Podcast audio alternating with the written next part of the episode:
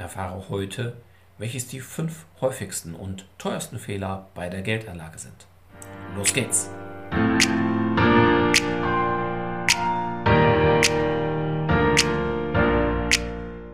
Herzlich willkommen zum Podcast deines Geldkümmers. Werde finanzschlau und erfahre, wie du dein Geld clever Arbeit checken kannst. Direkt in deine Ohren von und mit Christian Schneider, deinem Finanzschneider und Geldkümmern.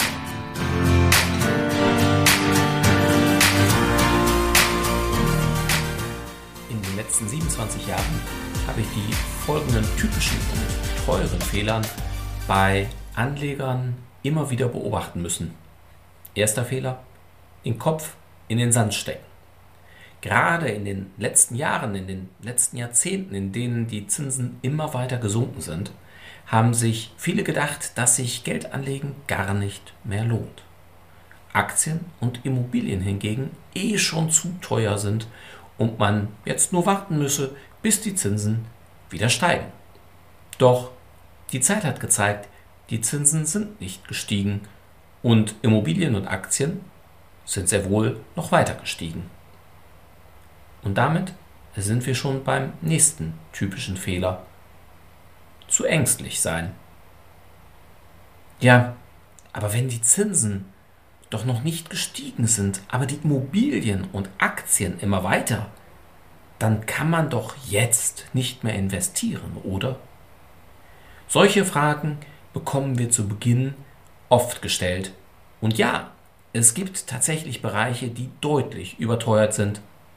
Doch es gibt eben auch noch Bereiche, mit denen unsere Kunden kontinuierlich weiterhin Gewinne erzielen.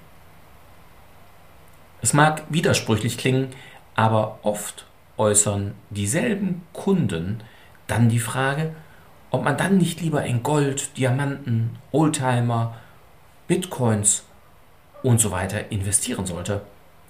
Das jedoch führt zum dritten teuren Fehler, zu spekulativ sein. Denn wenn ich dann alles auf eine Karte setze oder die Risiken weder kenne noch einschätzen kann, ist die Gefahr groß, viel Geld zu verlieren.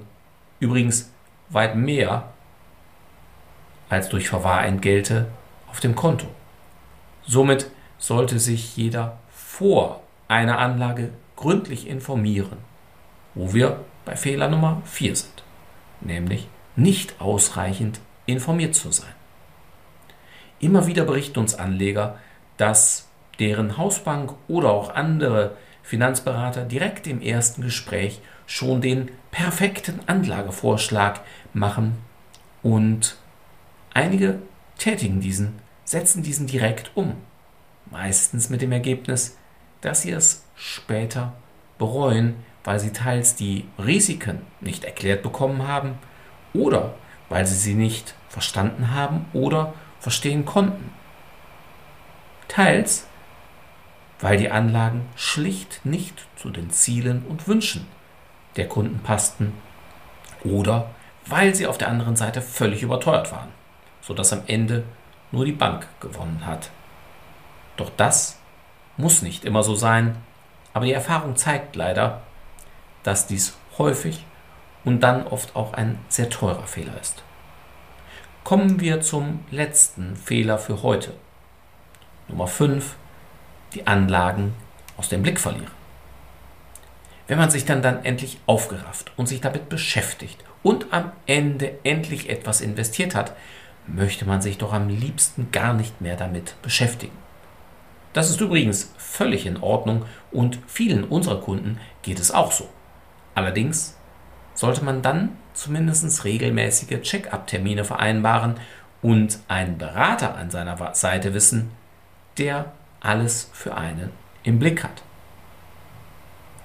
Solltest du jetzt das Gefühl haben, dass wir möglicherweise angenehm anders als viele andere sind, dann lerne uns persönlich kennen, prüfe es für dich selbst, dass wir halten, was ich dir heute und hier nur versprechen kann.